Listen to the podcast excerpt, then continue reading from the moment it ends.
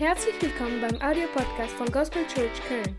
Wir wünschen in den nächsten Minuten eine spannende Begegnung mit Gott. Wenn du Fragen hast oder den Podcast finanziell unterstützen möchtest, dann schreib uns an gospelchurchköln at gmail.com. Wir wünschen dir nun viel Spaß und eine gute Unterhaltung.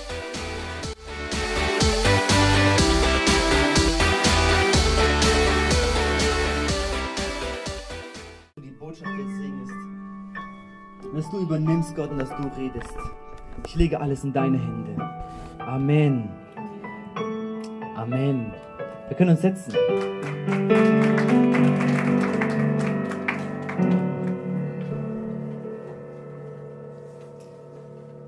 Amen. Wer freut sich auf das neue Jahr? Amen. Ich freue mich auch. Was macht ein neues Jahr so besonders? Es ist irgendwie komisch, ne? Man denkt, jetzt kommt ein neues Jahr und jetzt könnte irgendwas anders werden. So auf ganz magische Weise. Alles ist nochmal auf Null gesetzt. Jetzt geht's aber richtig los. Alles, was im letzten Jahr nicht funktioniert hat, jetzt wird's funktionieren. Ich auch, ich denke manchmal auch so. Wisst ihr, aber unser Kalender ist überhaupt nicht Gottes Kalender. Gott hat seine eigenen Zeitpunkte, wann er etwas machen möchte. Und wir planen manchmal nach unseren Zeitpunkten und nach unseren Jahren und Monaten. Und Gott hat vielleicht ganz andere Pläne. Und ich werde heute ein bisschen über Erfolg reden. Erfolg, wie hat man Erfolg? Ja, gerade wenn man ins neue Jahr geht, dann denkt man, ich möchte dieses Jahr aber Erfolg haben. Ich möchte diese Sache hinbekommen, die andere Sache hinbekommen. Und für mich ist die erste Frage, woran ich Erfolg messen kann. Was möchte Gott? Wir messen oft Erfolg daran, ob ich erreicht habe, was ich will. Aber wir kommen eines Tages in den Himmel und dann werden wir sehen, wie viel davon wirklich Erfolg war in Gottes Augen. Und die Bibel sagt, viele Dinge werden einfach verbrannt wie Weizen, wie Stroh. Viele Dinge, wofür wir unser ganzes Leben investiert haben, werden einfach verbrennen. Und die Frage, die wir uns stellen müssen, ist, was möchte Gott? Die Frage, die du dir stellen musst, ist, was möchte Gott von diesem Jahr? Ja, für jeden. Was möchte Gott? Wenn wir uns diese Frage nicht ernsthaft stellen und die ernsthaft für uns beantworten oder ernsthaft für uns beantworten lassen von Gott, liebe Leute, es kann sein, du stehst irgendwann nach dem Tod im Gericht und alles, was du dein ganzes Leben lang gemacht hast, ist nichts. Es wird alles verbrennen, weil wir nicht wissen, was Gott von uns möchte. Wir müssen das Wort lesen. Wir müssen verstehen, was sein Wille für uns ist. So, bevor ich abschweife, versuche ich weiter da drin zu bleiben, was ich heute sagen möchte.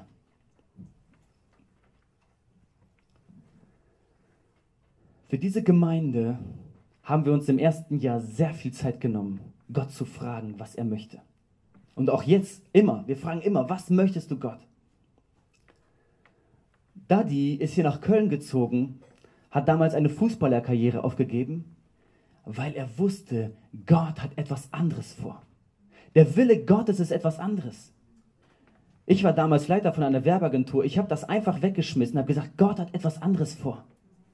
Die Frage ist in deinem Leben, was hat Gott mit deinem Leben vor? Vielleicht ist da nur ein Brennen im Herzen für Gott. Und du weißt noch nicht genau, du hast noch nicht den genauen Plan.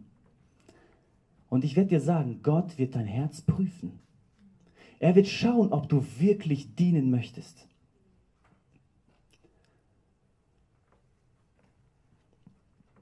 Ich will ein bisschen darüber reden. Ich sehe, heute sind viele Gäste und ich freue mich darüber. Und ich wollte heute einfach darüber reden, was Gott uns für eine Vision gegeben hat als Gospel Church. Was Gott tun möchte durch Menschen, die hier sind. Daddy, bevor er noch nach Köln kam, hatte er eine Vision gehabt und hat gesehen, wie, wie eine riesige Halle, wie ein Stadion gefüllt war mit Menschen, die Gott von Geist und Wahrheit angebetet haben. Ein, es war wirklich wie ein Stadion. Und bevor ich hier mitgemacht hatte, ja, ich hatte noch andere Optionen. Aber in einem Traum hatte ich geträumt, wie Leute, die ich für hoffnungslos erklärt habe, in diese Gemeinde kamen und einfach von der Kraft Gottes berührt wurden. Menschen, die schon Christen gewesen sind und sich davon abgewendet haben, aber dann zum ersten Mal wirklich Gott begegnet sind. Und ich habe das geträumt und ich wusste, da muss ich dabei sein. Denn das, was ich bis jetzt kenne, da gibt es für diese Menschen nichts Neues. Und ich dachte, da muss ich dabei sein, da will ich dabei sein, ich will das erleben. Und so, und mehrere Bestätigungen kamen und ich habe auch mitgemacht. Und es kamen viele Menschen, unterschiedlich, unabhängig, kamen zu Daddy und haben ihm prophezeit, was passieren wird hier in Köln. Was passieren wird in Deutschland. Und was ich heute sage, ich sehe heute sind viele Gäste hier. Was ich nicht möchte, ist irgendjemand abwerben. Ja, und sagen, hier, unsere Gemeinde ist toll und komm doch zu uns. Das ist nicht, was ich möchte. Aber was ich sagen möchte, ist, wir brauchen Gottes Willen. Wir müssen wissen, was er möchte, damit wir messen können, ob wir erfolgreich sind. Nicht, was wir möchten, aber was er möchte.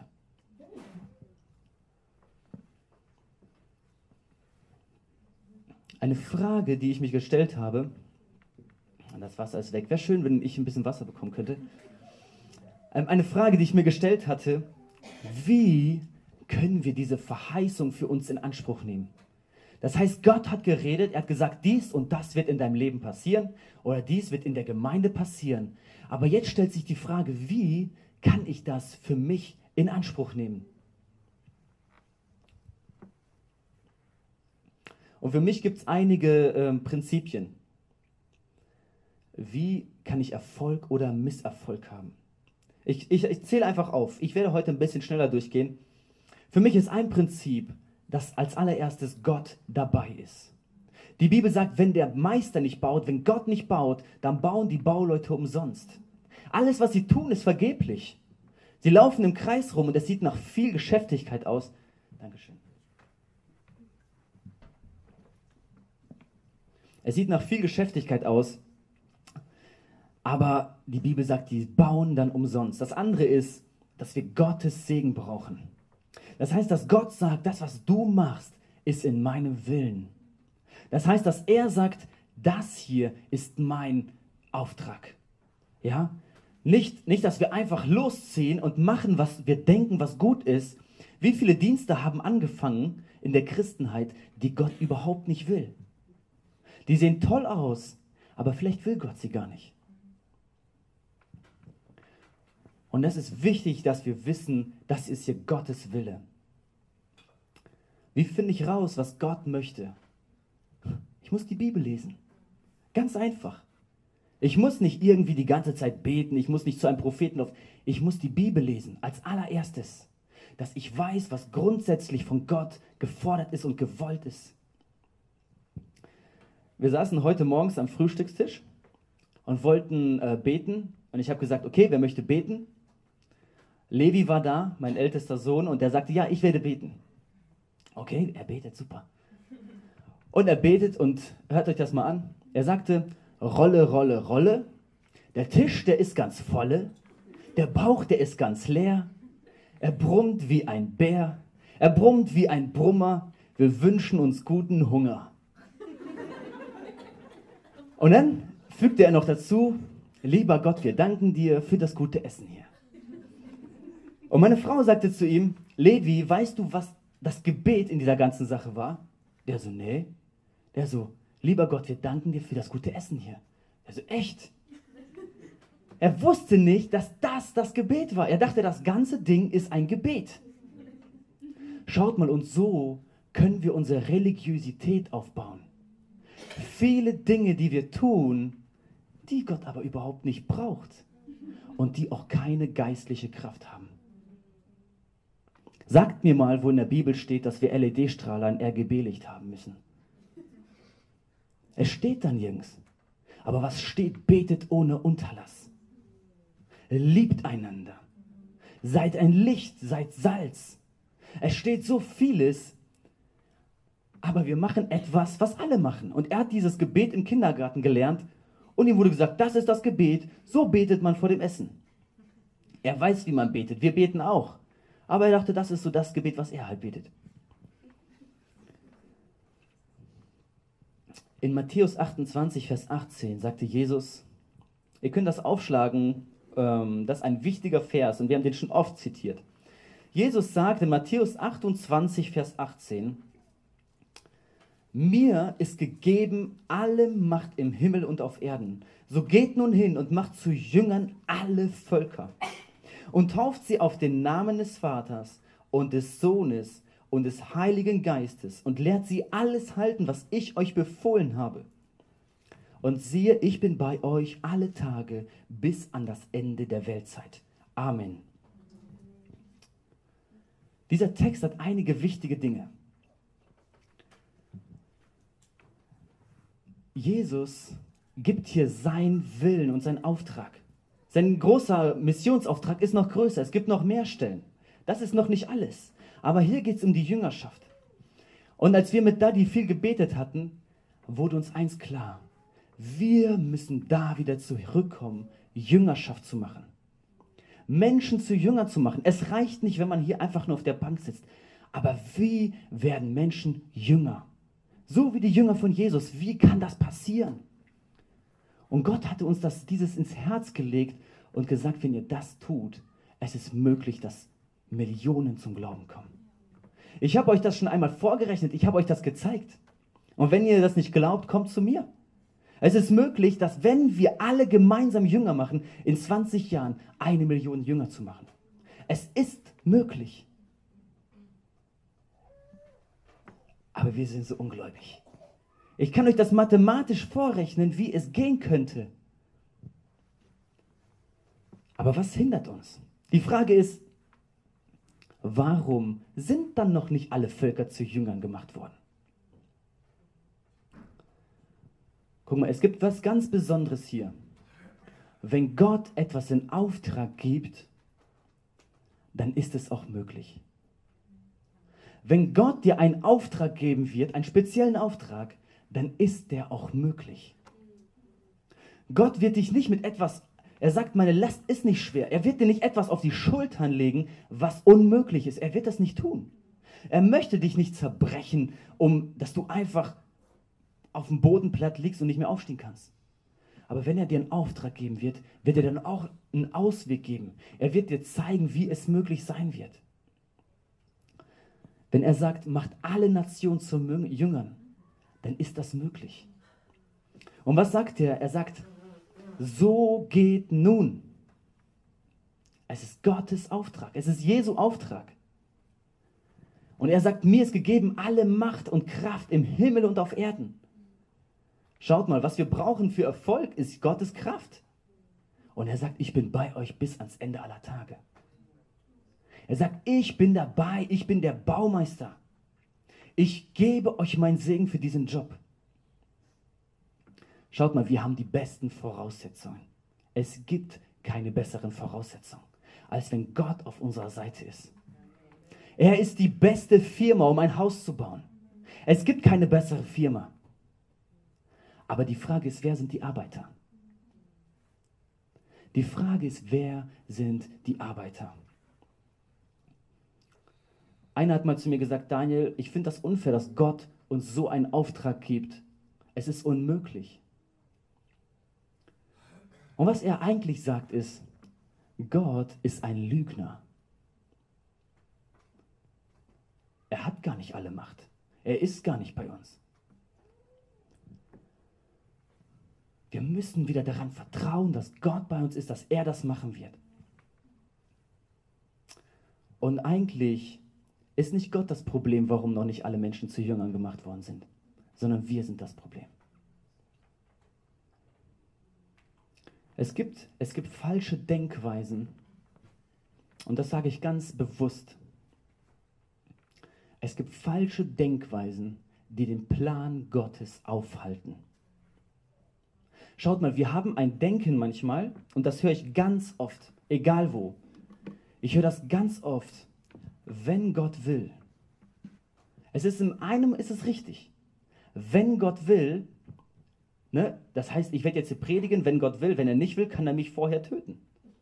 Ja, oder er, äh, jemand wird aufstehen und sagen, Bruder, ich habe jetzt das Wort oder keine Ahnung was. Das ist richtig. Gott kann dazwischen gehen. Aber das Problem ist hier, es gibt Menschen und die sagen, wenn Gott will, dann macht er das auch. Wenn Gott will, dass alle Menschen zu Jüngern gemacht werden, dann macht er das auch. Und was ich mich frage ist, wieso gibt er dann uns den Auftrag? Wenn Gott das selber machen kann, wieso gibt er uns den Auftrag? Und wir haben ein ganz seltsames Denken, wisst ihr? Ich kann euch ganz genau sagen, von wo dieses Denken kommt. Die, die Muslime sagen auch, Inshallah. Wenn Gott will. Wenn Gott will, er macht das. Das Schicksal wird entscheiden. Wenn Gott das möchte, dann wird er das schon tun.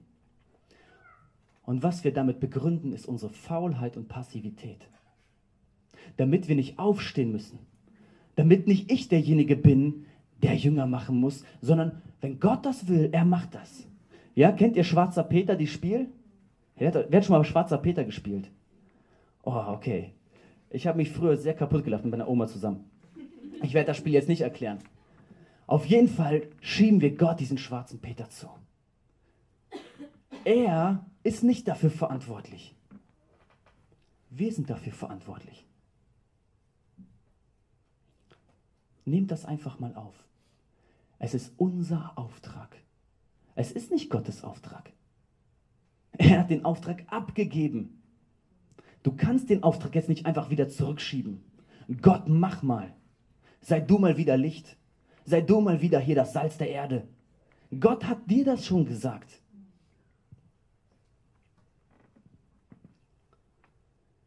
Aber der Teufel hat uns gut eingewickelt.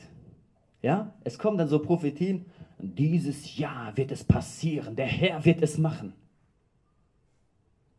Ey Leute, ich bin dafür, ich bete darum, dass wir ein Wehen des Heiligen Geistes haben. Ich bete so viel darum und faste dafür. Aber das ist nicht das ganze Bild. Die Jünger, die beteten und äh, waren einmütig beisammen 40 Tage lang.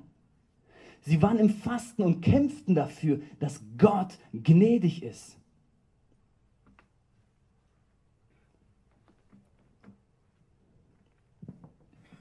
Schaut mal, ich möchte eine Stelle mit euch anschauen in Johannes 4, 35.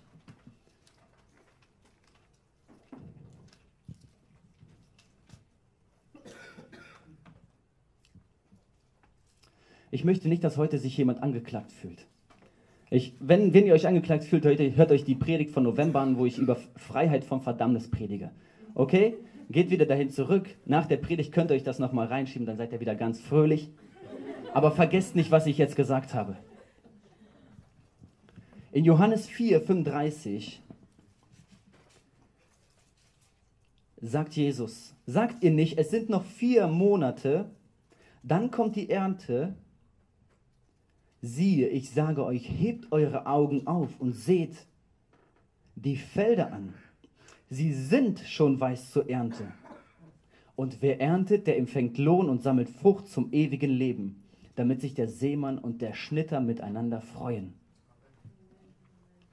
Die Jünger haben so ein Verständnis, ja, in vier Monaten, ja, es, es geht hier von einer geistlichen Ernte. Es geht hier nicht um das echte Weizenfeld, ja. Hier geht es um eine Ernte, die Gott einfahren möchte. Menschen, die nach Gott suchen, aber wo keiner hinkommt, ihnen das Evangelium erzählt, ihnen die befreiende Botschaft bringt. Und diese Jünger hatten ein Verständnis, ja, es wird eine Zeit kommen. Hier sind vier Monate beschrieben. Es wird eine Zeit kommen und dann wird Gott das Schicksal wenden von diesem Land. Er wird das Schicksal wenden von Europa. Wie viele Monate schätzt du, wird es dauern? Wie viele Jahre soll es dauern? Und was Jesus sagt ist, die Felder sind jetzt schon reif. Was wird Gott uns heute sagen? Er will sagen, die Felder sind jetzt schon reif. Ich will euch sagen, in den letzten 24 Monaten, wo ich auf der Straße gewesen bin, und ich bin nicht oft draußen gewesen, aber jedes Mal, jedes einzelne Mal habe ich Ablehnung erfahren, Menschen, die nichts von Gott wissen wollten, und jedes Mal habe ich mindestens eine Person getroffen, die geheilt wurde oder die Jesus wollte, die offen für ihn war. Ich hab, bin nicht ein, ein einziges Mal nach Hause gegangen und dachte, diesmal war es nichts. Geschwister, ich will euch sagen, die Ernte ist schon reif. Die Felder sind schon weiß. Wir brauchen nicht auf irgendein mächtiges Handeln von Gott wirken. Er sagt, geht und die Zeichen und Wunder werden euch folgen. Es werden nicht zuerst Zeichen und Wunder passieren und dann gehen wir, sondern zuerst gehen wir und dann passieren Zeichen und Wunder. Aber solange wir auf den Bänken sitzen, wird das nicht passieren.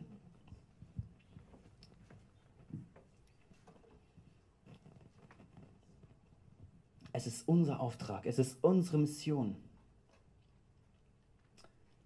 Wisst ihr, Jesus war der gesalbteste Mensch. Und Jesus war begrenzt. Guck mal, was wir normalerweise sagen würden, ist, Jesus ist doch allmächtig. Aber die Bibel sagt uns, er kam nach Nazareth, in eine Stadt, wo er selber herkam. Und er konnte, er konnte keine Wunder wirken, außer dass ein paar Leute heilte. Er konnte nicht. Was bedeutet das? Er ist doch der allmächtige Gott. Wie kann es sein, dass der allmächtige Gott keine Wunder wirken konnte? Weil die Nazarener haben Jesus abgelehnt. Sie haben gesagt, das ist doch der Jesus, der Sohn von Josef. Wir kennen ihn doch, er war doch Schreiner. Und der ist jetzt der Messias. Die haben ihn nicht ernst genommen und sind nicht zu ihm gekommen mit ihren Lasten mit ihren Schmerzen. Und deswegen hat Jesus dort auch nicht geheilt, weil die Leute einfach nicht kamen. Gott ist auch durch uns heute begrenzt. Durch sein Volk, durch seine Gemeinde. Und wenn wir nicht gehen und sein Evangelium verkündigen, dann kann auch er keine Wunder wirken. Wenn du nicht betest für Menschen, die ihn brauchen, so wird auch dort kein Wunder wirken. Guck mal, ich glaube, Gott könnte es auch so tun. Er könnte es. Aber warum tut er es nicht? Weil er uns einen freien Willen gegeben hat. Er wird niemanden einfach irgendwas aufdrücken. Er gibt uns den freien Willen zu entscheiden. Und das ist die Frage an dich, ob du dich entscheidest, ihm zu dienen. Ob du dich entscheidest, in seinen Plan zu investieren, ihm zu vertrauen, dass er dich begleitet. Wenn du möchtest, dass dieses nächste Jahr zum Erfolg wird, dann musst du anfangen zu arbeiten. Dann reicht es nicht mehr zu warten, bis die Ernte reif ist sich da irgendwas im, schön im, im Kopf vorzustellen, dann musst du anfangen zu arbeiten.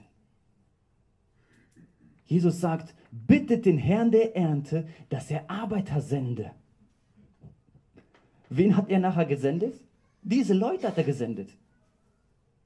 Uns hat er gesendet. Wir sind die Arbeiter. Wenn du nicht in die Ernte gehst, wird es keine Ernte geben. Geschwister, vieles denken wir uns aus, was irgendein religiöser Schmarrn ist. Aber es gibt Gottes Prinzipien, die gelten für alle Zeiten. Wenn du im Sommer nicht säh, äh, wenn du im Sommer nicht sammelst, hast du im Winter nichts zu essen, sagen die Sprüche. Wenn du im Sommer nicht die Ernte einholst, hast du im Winter nichts zu essen. Wenn du im Frühjahr oder im Herbst war das nicht aussähst, wirst du im Sommer nichts ernten können. Es gibt ein Prinzip Gottes. Und das bleibt. Aber wir kennen die Bibel nicht mehr und deswegen hören wir uns irgendwelche Sprüche an, die auf irgendwelchen Postkarten stehen. Der Herr wird es wohl machen. Und wir wenden das auf alles an. Aber der Herr wird nicht alle Bereiche deines Lebens übernehmen. Er wird nicht einfach schnipsen und deine Kinder sind die besterzogensten. Leute, wir müssen da Arbeit investieren, Zeit. Es ist Kraft, die uns das kostet.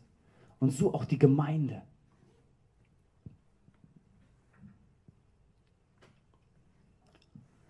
Warum sage ich das so klar? Weil Menschen in die Hölle gehen. Und zwar jeden Tag, solange wir schlafen. Es werden viele Menschen sein, denen wir begegnen, die wollen nichts von Gott wissen. Und wir beten für sie. Aber es gibt viele Menschen da draußen und die suchen nach Gott. Aber die Arbeiter gehen nicht raus. Die Arbeiter tun ihre Arbeit nicht. Gott hat da dir diese Vision gegeben. Gott hat mir Träume geschenkt, anderen Leuten. Ich könnte vieles erzählen. Aber wir werden alles nicht sehen, wenn wir nicht anfangen zu arbeiten. Wenn wir nicht anfangen, echte Diener zu sein. Sein Ziel zu sehen und darauf hinzugehen. Es gibt Dinge, die sind jeden Tag dringend. Aber es gibt Dinge, die sind wichtig. Und wenn du dich immer nur von den Dingen leiten lässt, die gerade dringend sind, vergisst du, was wirklich wichtig ist.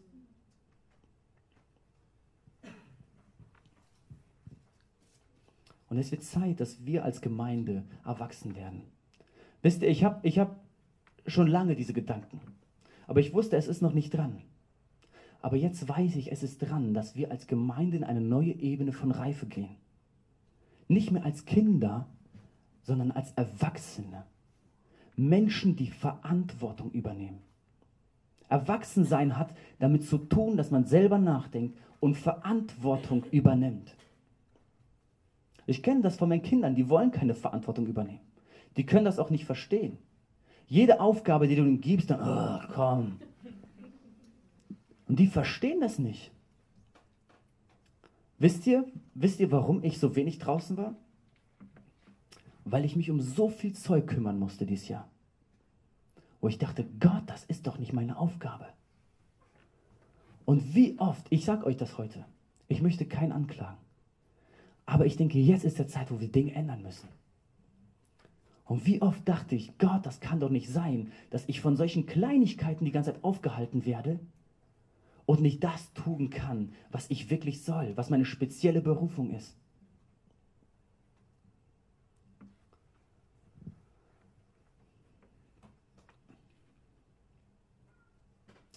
Du hast eine Verantwortung. Du hast eine Verantwortung unter, deinen Freunden, in deiner Familie. Vielleicht bist du Elternteil. Du hast eine Verantwortung. Was passiert, wenn der Mann einfach abhaut und seine Verantwortung nicht wahrnimmt? Was passiert mit der Familie? Die ganze Last geht von den beiden auf die Frau über. Und die Frau muss alles alleine tragen. Und das ist nicht Gottes Wille. Gottes Will ist, dass wir Verantwortung übernehmen. So auch in der Gemeinde. Es gibt ein falsches Denken. Das erste ist dieses, wenn Gott will. Und das zweite ist, ich bin doch frei. So eine falsche Freiheit. Wisst ihr, wir haben auch eine Verantwortung in der Gemeinde. Du hast eine Verantwortung in der Familie, als Ehemann. Und wie viele Männer gehen heute durchs Leben von, einem, von einer Party zu anderen, von einer Frau zu anderen und nehmen die Verantwortung nicht ernst und zerstören damit Leben. Wie viele Menschen nehmen Verantwortung nicht ernst in Gemeinde? Und das möchte ich heute sagen, ob du aus dieser Gemeinde bist oder von woanders. Aber es ist enorm wichtig für Gott, dass du in einer Gemeinde bist und dass du dich dort einbringst. Es ist enorm wichtig. Die Bibel sagt, damit der ganze Leib erwachsen wird, in, in Epheser 4. Ihr könnt das irgendwann mal nachlesen. Wir haben darüber schon gepredigt. Epheser 4, dass er erwachsen wird und dass alle Glieder miteinander verbunden zur vollen Mannesreife kommen. Das heißt, dass, dass, dass sie gemeinsam dieses Werk tun, was man nur gemeinsam tun kann. Schau mal, du kannst alleine ein Haus bauen. Wird dich ein paar Jahre kosten. Mein Nachbar, der arbeitet an seinem Haus, der arbeitet schon zehn Jahre, baut er da dran. Du kannst ein Haus bauen in einem Team und es dauert dich drei Monate. Aber alleine, du wirst schwierige Zeiten nicht überstehen. Es wird so hart werden, der Feind wird dir so zusetzen, dass du leicht aufgibst. Die Bibel sagt, ein, ein, ein, ein einsamer äh, Ast kann leicht zerbrochen werden. Aber eine, oder eine, aber eine dreifache Schnur kann nicht so leicht zerrissen werden. Ich möchte den Vers nicht völlig durcheinander bringen, aber es geht dabei darum, alleine bist du schon stark. Für eine Weile. Aber gemeinsam ist es eine explosive Kraft. Die Bibel sagt, die Gemeinde Gottes kann nicht von den Pforten der Hölle aufgehalten werden. Die Gemeinde, wenn du verbunden bist mit dem Leib, es ist so eine Kraft da. Ich weiß, dieses Jahr bin ich durch Phasen gegangen, das letzte Jahr, wo ich keine Kraft hatte. Und Geschwister haben für mich gebetet. Und ich habe so eine Kraft empfangen. Das heißt Gemeinde.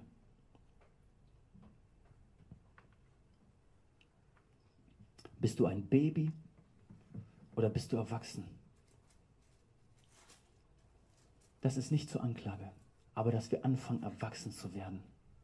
Dass wir anfangen, Verantwortung zu übernehmen. Es gibt viele Menschen, und die reden so von dieser globalen Gemeinde. Es ist doch alles ein Leib. Es ist doch alles eine Gemeinde. Und das ist richtig. Alle wahren Gläubigen, die Jünger Jesu sind, die ihr Leben Gott geweiht haben, die Buße getan haben, getauft sind und den Heiligen Geist empfangen haben, sind in einen Leib getauft. Amen. Aber Gott wählt die lokale Gemeinde, ein Ort, eine örtliche Gemeinde aus, als Werkzeug, um in diesem Ort zu wirken. Um dort tätig zu sein. Um Missionare auszusenden. Das ist nicht das die Aufgabe von Missionsgesellschaften. Es ist die Aufgabe von einer Gemeinde. So war das im Neuen Testament. Die meisten Stellen, die im Neuen Testament über Gemeinde sind, wo Gemeinde steht, meint immer eine örtliche Gemeinde. Wie dienst du dem Bruder, der in Afrika ist, in Kapstadt, am Kap der guten Hoffnung, ganz unten? Wie dienst du ihm mit einem Wort der Ermahnung? Wie dienst du ihm? Erklär mir das mal. Geschwister, wir brauchen Brüder und Schwestern, denen wir uns verpflichtet fühlen. Und das ist das wichtige Wort. Verpflichtung. Es ist eine Verpflichtung, die wir treffen wo wir sagen, ich bin nicht mehr dieser freie Hase, der durch die Kirchen hoppelt und überall hier nehme ich was, da nehme ich was, wie so ein, wie so ein Playboy, sondern dass ich sage, jetzt verpflichte ich mich. Jetzt verpflichte ich mich. Ich sage euch was, das ist, das ist äh, teuflisches Denken. Ich bin so frei. Ich kann machen, was ich möchte. Und es kommt nicht von Gott. Es kommt nicht von Gott. Das ist, warum heute alleinerziehende Mütter da sind. Warum Kinder ohne Väter aufwachsen. Wegen solchem Denken. Das ist, warum Gemeinden nicht wachsen können und warum die Völker noch nicht zu Jüngern gemacht worden sind. Wenn wir alle unseren Teil tun und erwachsen werden, Freunde, uns kann nichts aufhalten, weil Gott ist bei uns bis ans Ende aller Tage.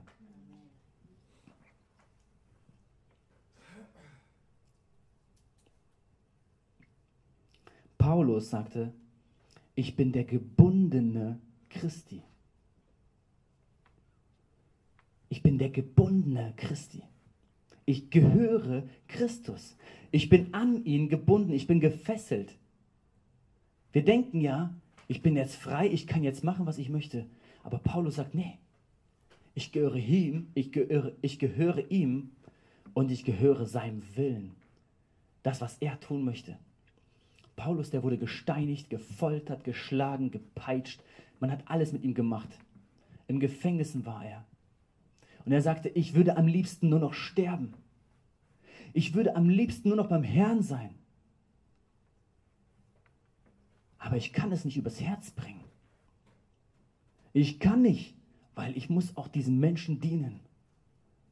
Und er hat diese Verpflichtung ernst genommen. Und das ist Liebe.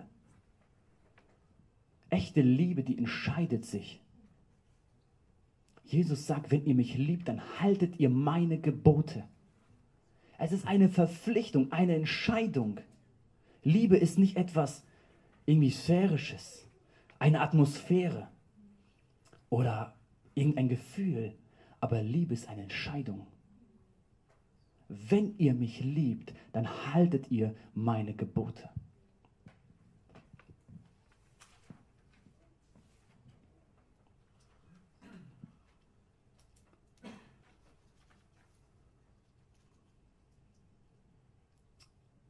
Ich möchte euch einen Traum erzählen, den ich letztes Jahr hatte.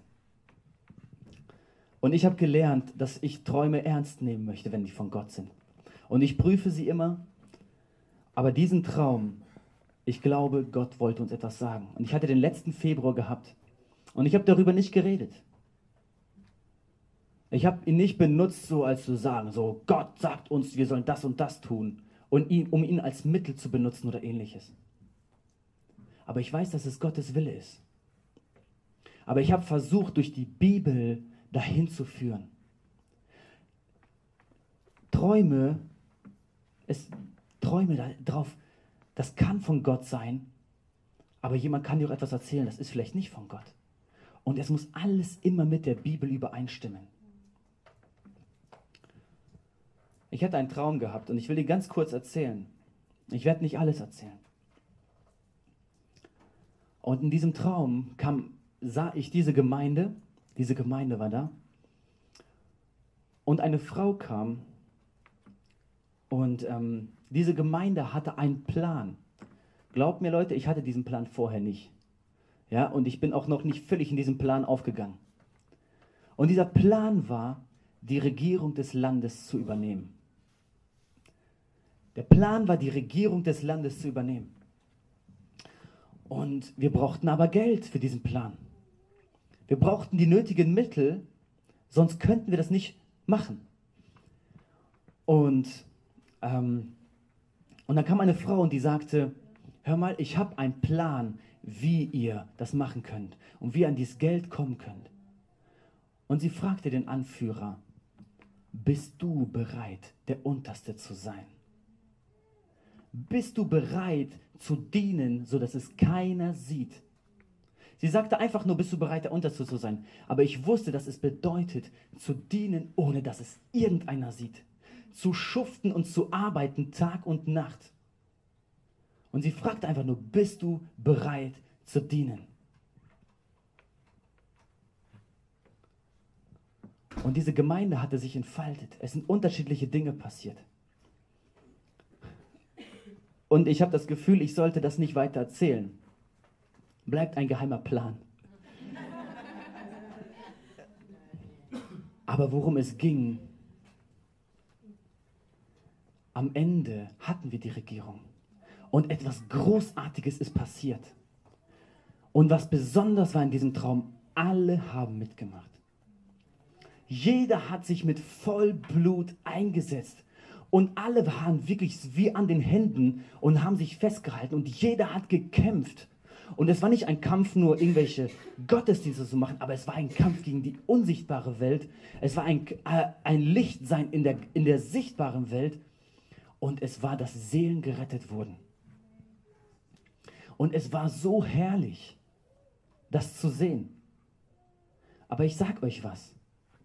Es war viel Arbeit.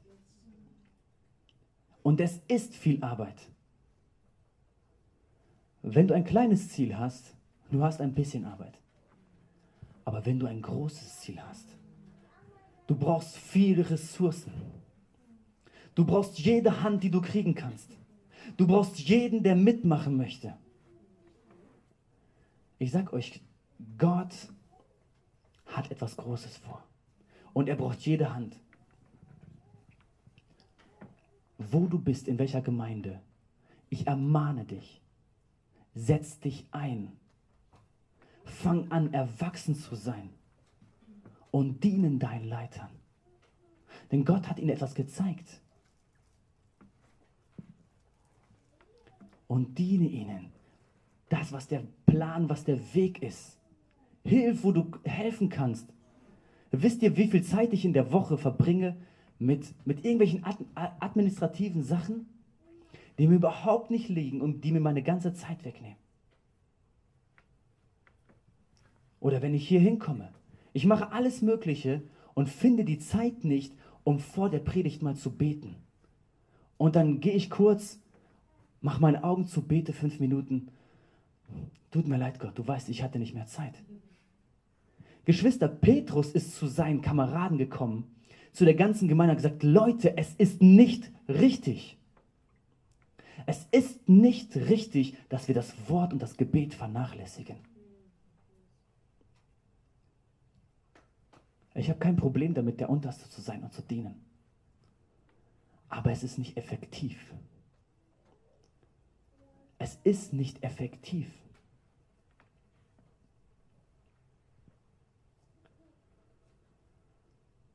Ist euch schon zu kalt? Wer weiß, wo man die Lüftung äh, runterdreht? Ich weiß, wo die man die Lüftung äh, runterdreht. Warum weiß ich das? Warum weiß ich das? Warum weißt du das nicht? Es waren viele schon vorher hier. Ja, du nicht. Geschwister, es ist unser mangelndes Interesse. Und es ist unsere mangelnde Verpflichtung. Und unsere ist mir doch egal, jemand anders macht das schon. Jemand anders macht schon das Licht an. Jemand anders schließt hier schon auf. Jemand anders baut hier schon die Fahne auf. Jemand anders baut die Technik auf. Die Stühle stellt er schon hin. Das wird schon jemand machen. Wenn Gott will, er wird dafür sorgen, dass er einen Arbeiter in die Ernte sendet. Aber es ist unsere Aufgabe. Es ist unsere Geschwister. Ich meine das nicht böse. Ich habe kein Problem damit zu arbeiten. Aber ich weiß, dass Menschen verloren gehen, weil wir einfach zu langsam arbeiten. Und du kannst, kannst sagen, ja Daniel, mach mal nicht so einen Stress. Mach mal nicht so schnell, Daniel. Mal ganz langsam. Komm mal, komm mal einen Gang runter.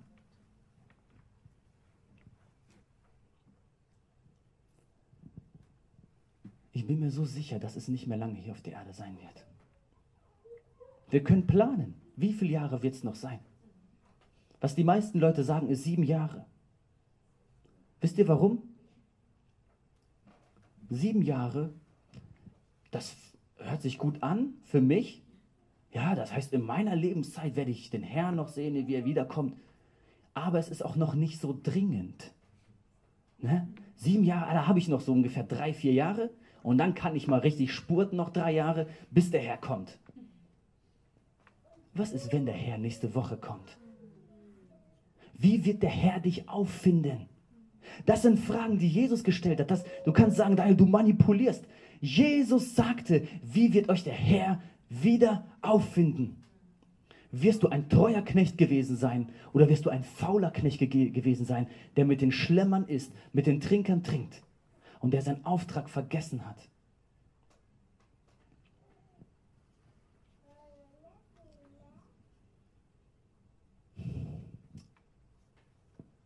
Ich möchte eine Stelle vorlesen, Matthäus 25.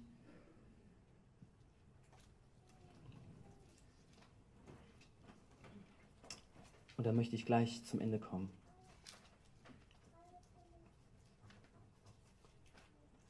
in ungefähr 50 Minuten dann. Matthäus 25, 24. Da trat auch der hinzu, der das eine Talent empfangen hatte. Da war ein Mann, ein König. Ein König? Es war ein Mann und er hatte Knechte. Und er rief sie zusammen, denn er wollte außer Landes ziehen. Und er ruft seine Knechte zusammen und gibt jedem eine Aufgabe. Dem einen gibt er zehn Talente, dem anderen fünf Talente, dem anderen ein Talent. Das heißt, jeder hat eine gewisse Verantwortung bekommen, eine Verantwortung, die er verwalten soll. Wir haben auch Verantwortung bekommen. Und da ist dieser, der mit zehn Talenten, der hat damit gearbeitet. Der hat sich dafür eingesetzt, dass dieses Talent vervielfacht wird, vermultipliziert wird. Und auch der mit dem fünf Talent, er hatte nicht so viel Einsatz, er hatte nicht so viel, was er nutzen konnte, aber er hat trotzdem das Beste draus gemacht, er hat es auch verdoppelt. Und nun kommt dieser Herr zurück und da ist dieser eine mit dem einen Talent. Herr, ich kannte dich, dass du ein harter Mann bist. Du erntest, wo du nicht gesät hast und sammelst, wo du nicht ausgestreut hast. Und ich fürchtete mich, ging hin und verbarg dein Talent in der Erde. Siehe, da hast du das deine. Aber sein Herr antwortete und sprach zu ihm, du böser und fauler Knecht, wusstest du, dass ich ernte, wo ich nicht gesät und sammle, wo ich nicht ausgestreut habe? Dann hättest du mein Geld den Wechslern bringen sollen, so hätte ich mein, bei meinem Kommen das meine mit Zinsen zurückerhalten. Darum nehmt ihm das Talent weg und gebt es dem, der die zehn Talente hat. Denn wer hat, dem wird gegeben werden, damit er Überfluss hat. Von dem aber, der nicht hat, wird auch das genommen werden, was er hat. Und den unnützen Knecht werft hinaus in die äußerste Finsternis. Dort wird das Heulen und Zähneknirschen sein. Ihr könnt euch vorstellen, was das für ein Ort ist. Es ist kein Ort der Freude. Wenn ich diese Geschichte gemacht hätte, dieses Beispiel, ich hätte das nicht so bis zum letzten geführt, ja? Am Ende noch den, der nicht gearbeitet hat, bestrafen. Aber Jesus, die Liebe in Person, macht das so, weil das die Wahrheit ist. Weil das die Wahrheit ist. Es kommt nicht darauf an, wie viel Talent dir Gott gegeben hat. Es kommt nicht darauf an, wie schön das aussieht, was du in deinem Leben erreicht hast für Gott. Aber worauf Gott schauen wird, ist, wie du damit umgegangen bist. Ob du damit treu gewesen bist. Gott weiß, wie viel er dir gegeben hat. Er weiß, dem einen habe ich zehn, dem anderen habe ich fünf gegeben. Es kommt nur darauf an, wie eifrig bist du, wie bemüht bist du, wie treu bist du. Und dieser Meister kommt zurück und sagt, du böser und fauler Knecht. Schaut mal, ich hätte nicht böse gesagt. Wieso denn böse? Und wie kommt er jetzt auf faul? Dieser Mann hatte doch Angst. Aber Gott weiß und erkennt dein Herz. Und Faulheit erfindet die besten Ausreden. Faulheit erfindet die besten Ausreden. Bruder, mach nicht so schnell. Der Faule spricht, Sprüche 26, Vers 13. Ein Junglöwe ist auf dem Weg, ein Löwe ist mitten auf der Straße. Oder die Tür dreht sich in der Angel und der Faule in seinem Bett. Hat der Faule seine Hand in die Schüssel gestreckt, gesteckt, so wird sie ihm zu schwer, sie zum Mund zurückzubringen. Liebe Leute, sowas kenne ich von meinen Kindern. Wirklich. Heute musste ich noch meinem Sohn die, das Pizzastück in den Mund einführen weil er keine Lust hatte, es selber aufzuheben. Es war ihm zu schwer.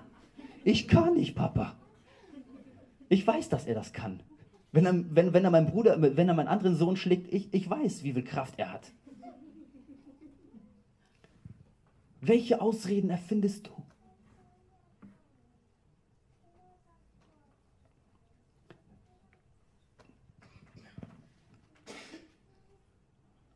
Ein Fauler hält sich für weiser als sieben, die verständige Antworten geben.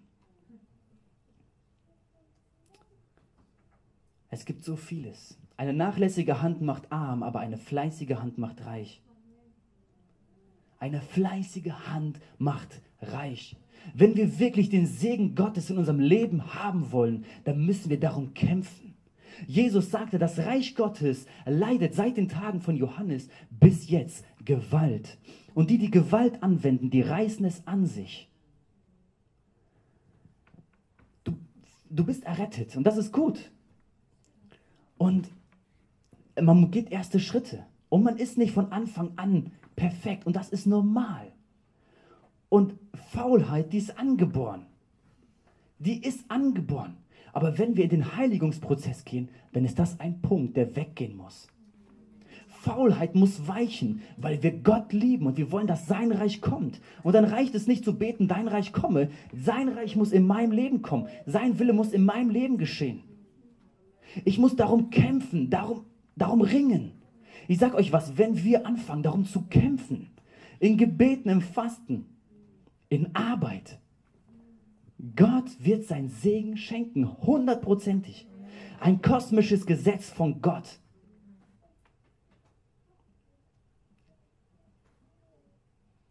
Und Jesus sagt, ich bin bei euch.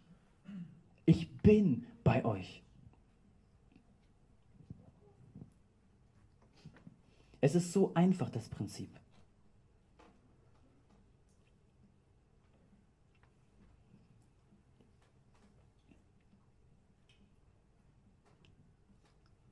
Wer kocht in dieser Gemeinde?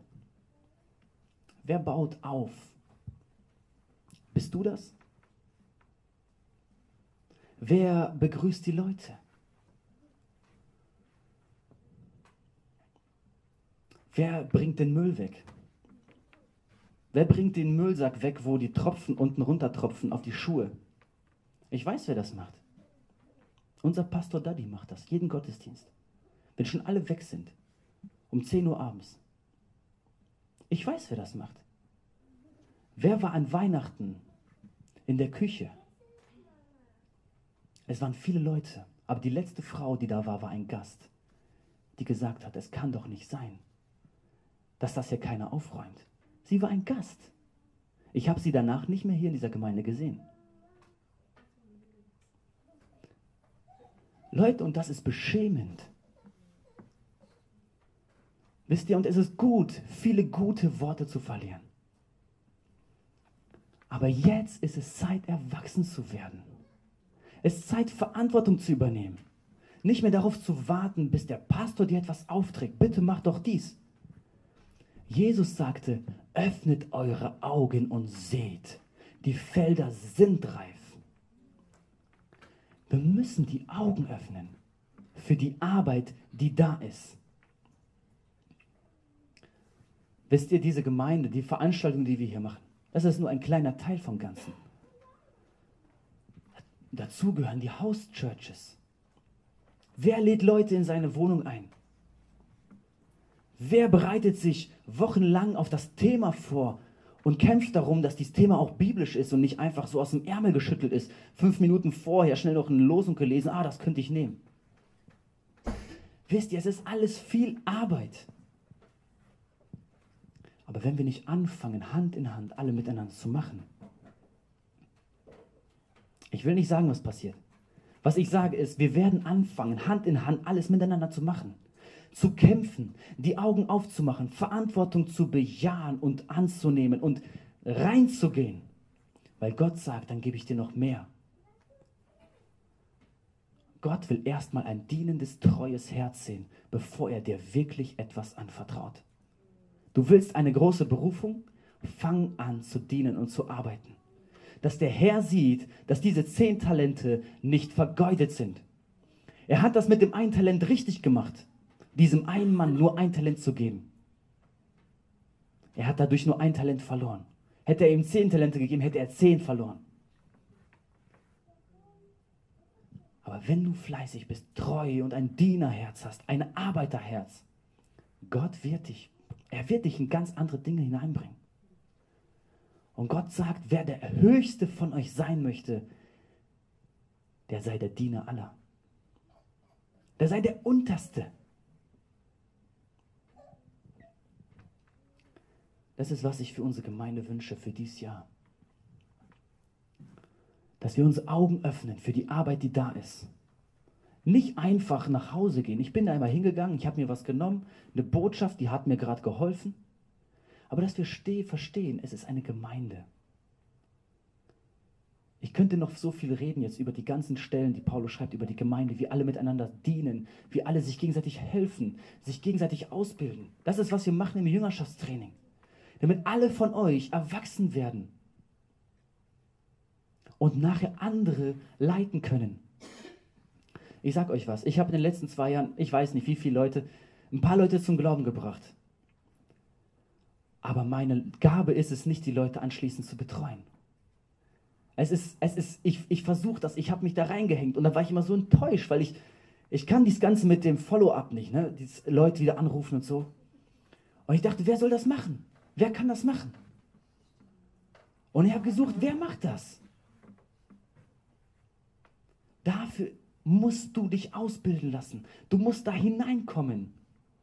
Nicht einfach sagen, ja, irgendjemand geht schon zum Jüngerschaftstraining, sondern du musst dahin, damit du anfängst, erwachsen zu werden damit du wieder andere Kinder erwachsen machen kannst. Ich möchte an dieser Stelle aufhören. Und ich freue mich auf dieses Jahr. Ich freue mich, weil Gott etwas verändern wird. Und er uns eine Dienergesinnung geben wird. Nicht eine von Eventchristen oder Church-Hopper oder egal was, aber von Dienern. Gemeinschaft von Menschen, die sich gegenseitig dienen weil dann kann wirklich etwas passieren.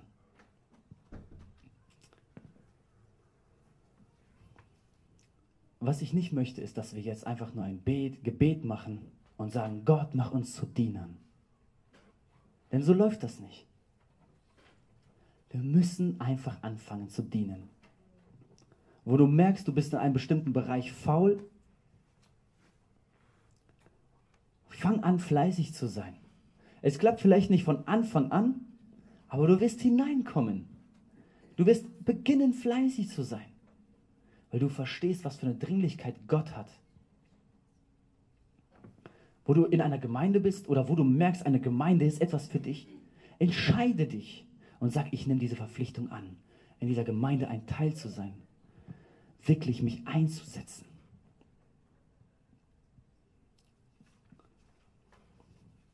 Und da wollen wir dann dienen.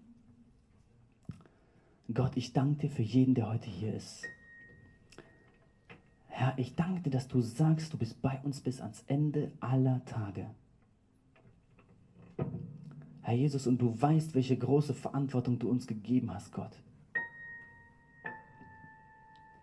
Oh Vater, ich bitte dich, dass du uns verstehen lässt, Herr, wie dringend es ist. Wie wenig Zeit wir noch haben, Gott dass wir anfangen zu kämpfen, Herr. Nicht mehr eine Kirche zu besuchen, aber als Gemeinde aufzustehen und zu kämpfen, Gott. Du siehst, welche Vision du uns gegeben hast und wie schwach wir sind, Herr. Hilf uns, Gott. Erinner uns, wenn wir wieder faul sind, wenn wir wieder unachtsam sind und schenk uns sensible Augen, Gott, die Arbeit sehen und sie in ihre eigenen Hände gehen nehmen. Ich bitte dich um deine Gnade, Gott. Dass du uns ein neues Herz schenkst einen neuen Geist. Dass du unser Denken veränderst und dass du weiter die Lügen zerbrichst, die dein Reich blockieren. Ich bitte dich, dass du wirkst, Gott. Ich danke dir für jeden, den du hier heute hingebracht hast. Weil du jeden Einzelnen liebst, Herr. Weil du jeden Einzelnen liebst, Gott. Ich danke dir dafür. Amen.